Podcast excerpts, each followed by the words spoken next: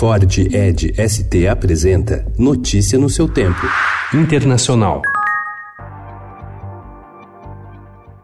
O YouTube juntou-se ao Facebook e ao Twitter em uma ofensiva para bloquear a campanha do regime chinês para difamar os ativistas de Hong Kong nas redes sociais, proibidas na parte continental do país. A plataforma tirou do ar esta semana 210 canais que, segundo ela, espalhavam desinformação sobre a mobilização no território. A decisão foi divulgada depois que Twitter e Facebook anunciaram na segunda-feira o bloqueio de milhares de contas ligadas à China que comparavam os manifestantes manifestantes a terroristas e os acusavam de agir de acordo com interesses estrangeiros.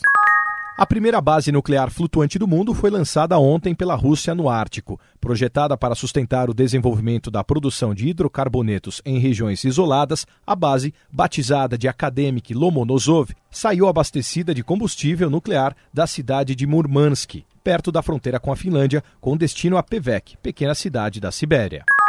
Um ladrão que surrupie menos de R$ 1.840 em Barcelona é sancionado apenas com uma multa, sem correr risco de prisão. Para inibir a onda de roubos e furtos em um dos destinos turísticos mais procurados do mundo, o governo catalão estuda o endurecimento da lei. Miquel Buch, secretário regional do interior, pretende apresentar uma proposta para mudar o Código Penal nos próximos meses.